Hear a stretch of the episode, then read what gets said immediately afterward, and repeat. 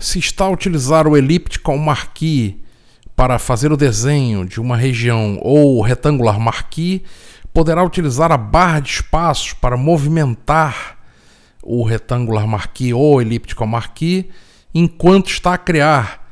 Mantenha o rato com o botão pressionado enquanto cria o marquee e ao mesmo tempo pressione o espaço e movimente o rato.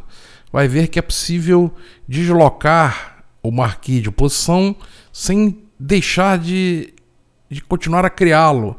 Então ainda estou no modo de criação do marquee e assim eu posso pressionar a barra de espaços e posicioná-lo de maneira a conseguir acertar a posição, porque nem sempre é fácil acertar uma posição na primeira tentativa.